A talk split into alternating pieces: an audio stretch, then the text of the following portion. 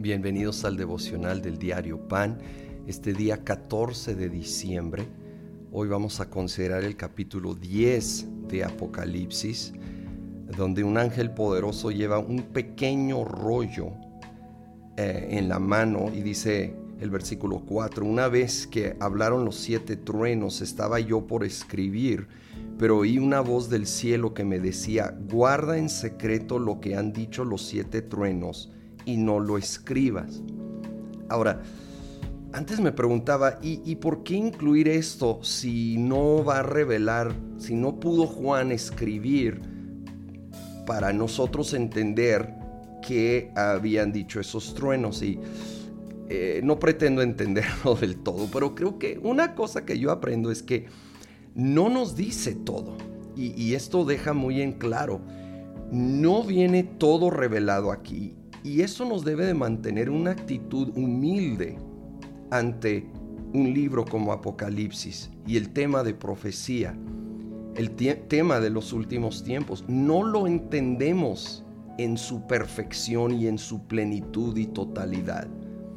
Y no debemos de tomar una actitud dogmática de que, ah, yo entiendo todo detalle, mucho menos atrevernos a querer poner fecha al retorno de Jesús, que es claramente, claramente prohibido. Dice que nadie sabe el día ni la hora.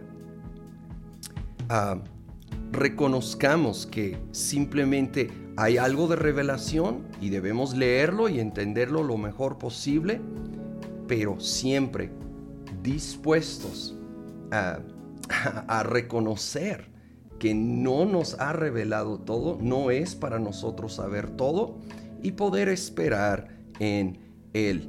El versículo 9 luego dice, me acerqué al ángel y le pedí que me diera el rollo. Él me dijo, tómalo y cómetelo. Te amargará las entrañas, pero en la boca te sabrá dulce como la miel. Y bien, este rollo pues también es palabra de Dios y es interesante esta combinación. De hecho, la Biblia habla de que la palabra es dulce como la miel.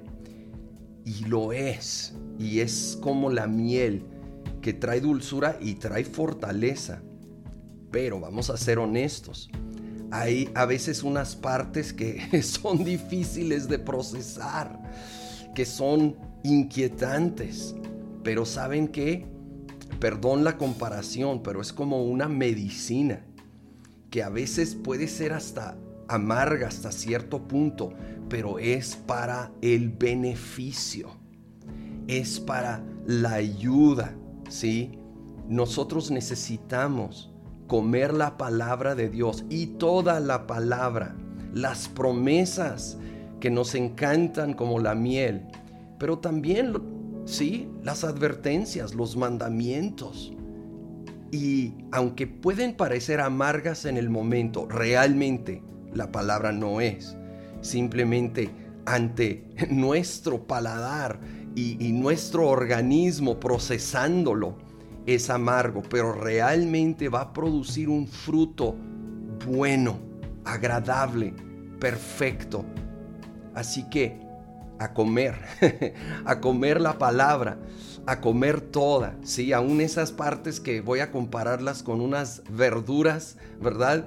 Unos vegetales que a lo mejor no son los favoritos para el paladar, pero son nutrientes para el cuerpo. Necesitamos toda la palabra de Dios para fortalecer nuestro cuerpo. Señor, venimos delante de ti queriendo toda tu palabra aún las que no entendemos muy bien o que entendemos y nos inquietan. Espíritu Santo, ayúdanos, ayúdanos a entender mejor y a entender la aplicación particular para cada uno de nosotros. Ayúdanos a aplicar cuando es difícil.